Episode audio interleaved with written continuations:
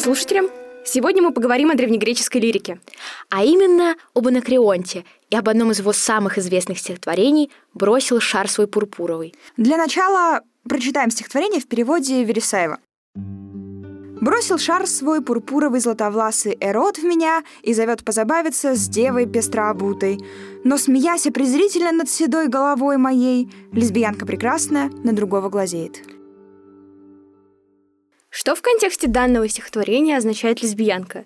Это как-то связано с островом Лесбос? А мне интересно, почему это стихотворение носит не столь серьезный характер, как, например, у Сафо, когда она говорит о любви, или у Алкея. Здесь будто бы нет ни политики, ни серьезного чувства. Давайте обо всем по порядку. Мне кажется, стоит начать с исторического контекста, так как особенности общества того времени смогут помочь нам в понимании характера поэзии Анакреонта. Анакреон родился в городе Теос, что на западе Малой Азии. Также различные историки указывают на его связь с Поликратом из Самоса и писистратами в Афинах. Например, Геродот описывает сцены, где Анакреонт и Поликрат э, сидят вместе в столовой незадолго до смерти тирана. Стоп, то есть Анакреонт жил при дворе тирана и не одного, а целых двух? Да, именно так. И это значительным образом повлияло на развитие его лирики. Мне кажется, что тут все просто. Тираны запрещали поэтам говорить на определенные темы и, как было с декабристами, ссылали в Сибирь. Не совсем. Тирания в Древней Греции — это всего лишь форма единоличного правления, как правило, установленного насильственным путем. И если мы говорим как раз-таки о Древней Греции 6-5 века до нашей эры, понятие тирания может быть абсолютно созвучно и даже являться синонимом какому-нибудь понятию монархии или басилеи. А, это, наверное, связано с тем, что осмысление различных форм правления пришлось на IV век до нашей эры, и занимались этим прежде всего Платон и Аристотель. И именно они уже придали слову «тирания» негативную коннотацию. Именно так. Приходя к власти, тиран обычно занимался вообще-то чем-то полезным для общества, так как это способствовало укреплению его власти и положительному отзыву Демоса о нем. Впоследствии могли применяться и репрессивные меры, так как тиран боялся потери, собственно, власти, а обычно в сторону аристократии, так как именно они являлись главными политическими оппонентами тирана на той территории, которую он захватил, если можно так сказать. Ну, это прямо то, о чем я говорю. Это репрессии. Ну, все-таки не совсем. Когда мы говорим о тиранах Самоса и Афин, то они оба занимались э, публичной политикой и поддерживали различные архитектурные проекты, окружали себя звездами своего времени и устраивали разные музыкально-поэтические соревнования. Насколько я помню, это агоны, верно? Именно так. А Анакреон был вообще-то очень популярным и востребованным поэтом своего времени, о чем говорит, например, тот факт, что э, Гепарх, это сын как раз-таки афинского тирана Писистрата, послал за Анакреонтом 50 военных кораблей, только чтобы доставить его в Афины.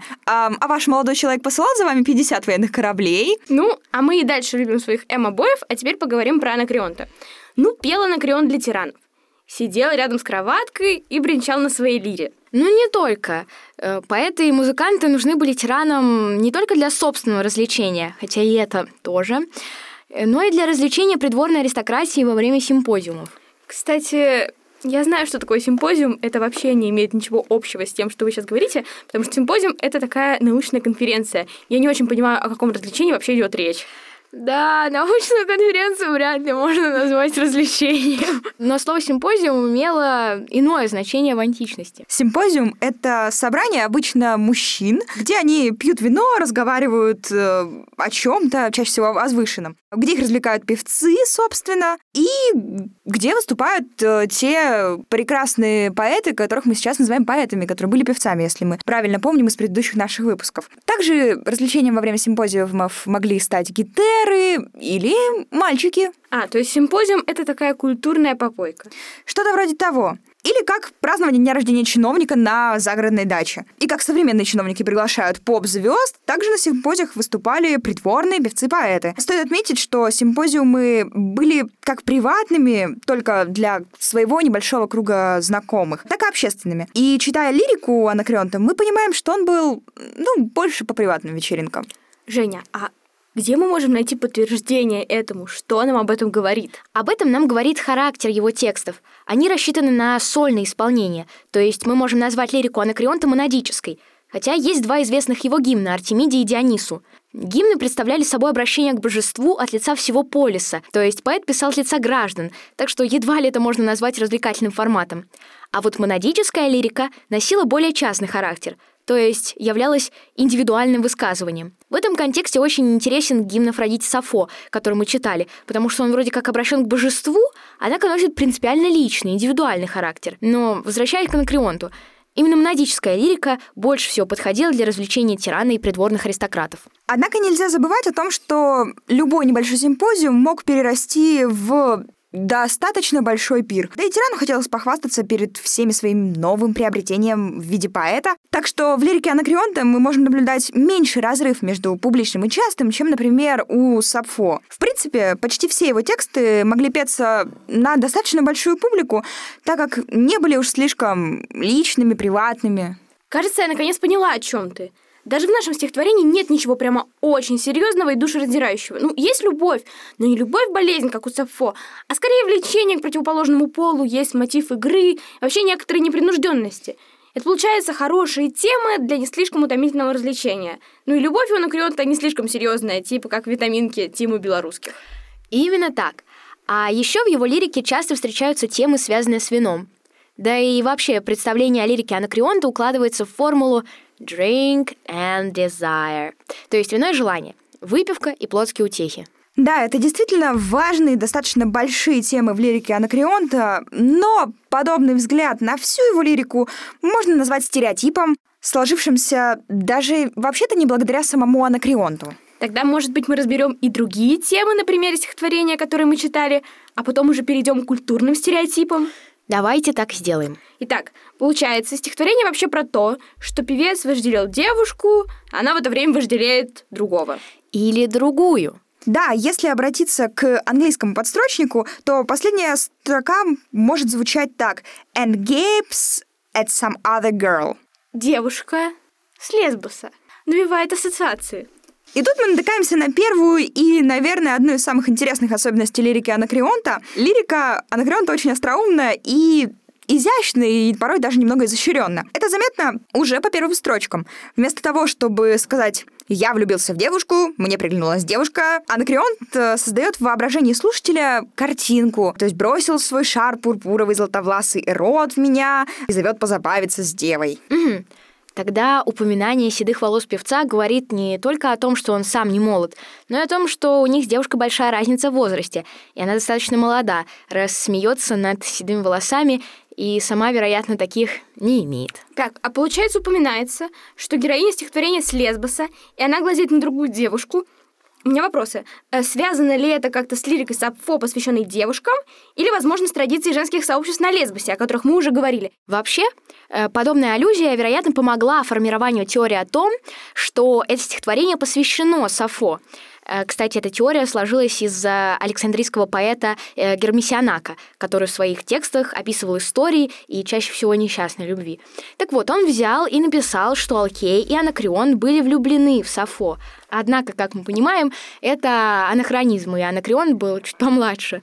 Да, и получается, что именно Гермесианак э, выдвинул теорию и написал первым о том, что это стихотворение а, вообще-то посвящено Сафо. Так, но если на самом деле это анахронизм, и ничего такого не было. Тогда при чем тут лесбос? Ну почему? Это вообще-то вполне может быть отсылка к мотивам лирики Сафо. Просто не нужно думать, что оно стихотворение напрямую посвящено ей. Также здесь можно усмотреть цитату из Илиады Гомера. Давайте обратимся к э, цитате из самой Илиады. «Дам я семь жен ему, знающих дело свое безупречно. С Лесбоса. Их я тогда, как Лесбос он взял благозданный, сам отобрал. Собственно, а, слово, которое мы сейчас переводим как «благозданный», на древнегреческом звучало как «эуктимена», что значило «хорошо населенный» или «хорошо построенный». Этот же эпитет использует Анакреонт в своем стихотворении, когда говорит о Лесбосе. И в таком случае Анакреон просто намекает, что девушки столь же красивые, как женщины с Лесбоса. Так, это вроде понятно. А что за игра в мяч? Почему метафора влюбленности и желания выражена через игру в мяч с эротом? Интересно то, э, что подобный мотив Эрос, играющий в мяч, встречается на итальянском кратере с греческой надписью, который сейчас находится в Национальном музее археологии в Неаполе. Однако это изображение исследователь Кириньи трактует как аспект смерти. Стоп. То есть Эрос, бог любви, играющий в мяч, это на самом деле символ смерти? Тогда стихотворение какое-то грустное получается.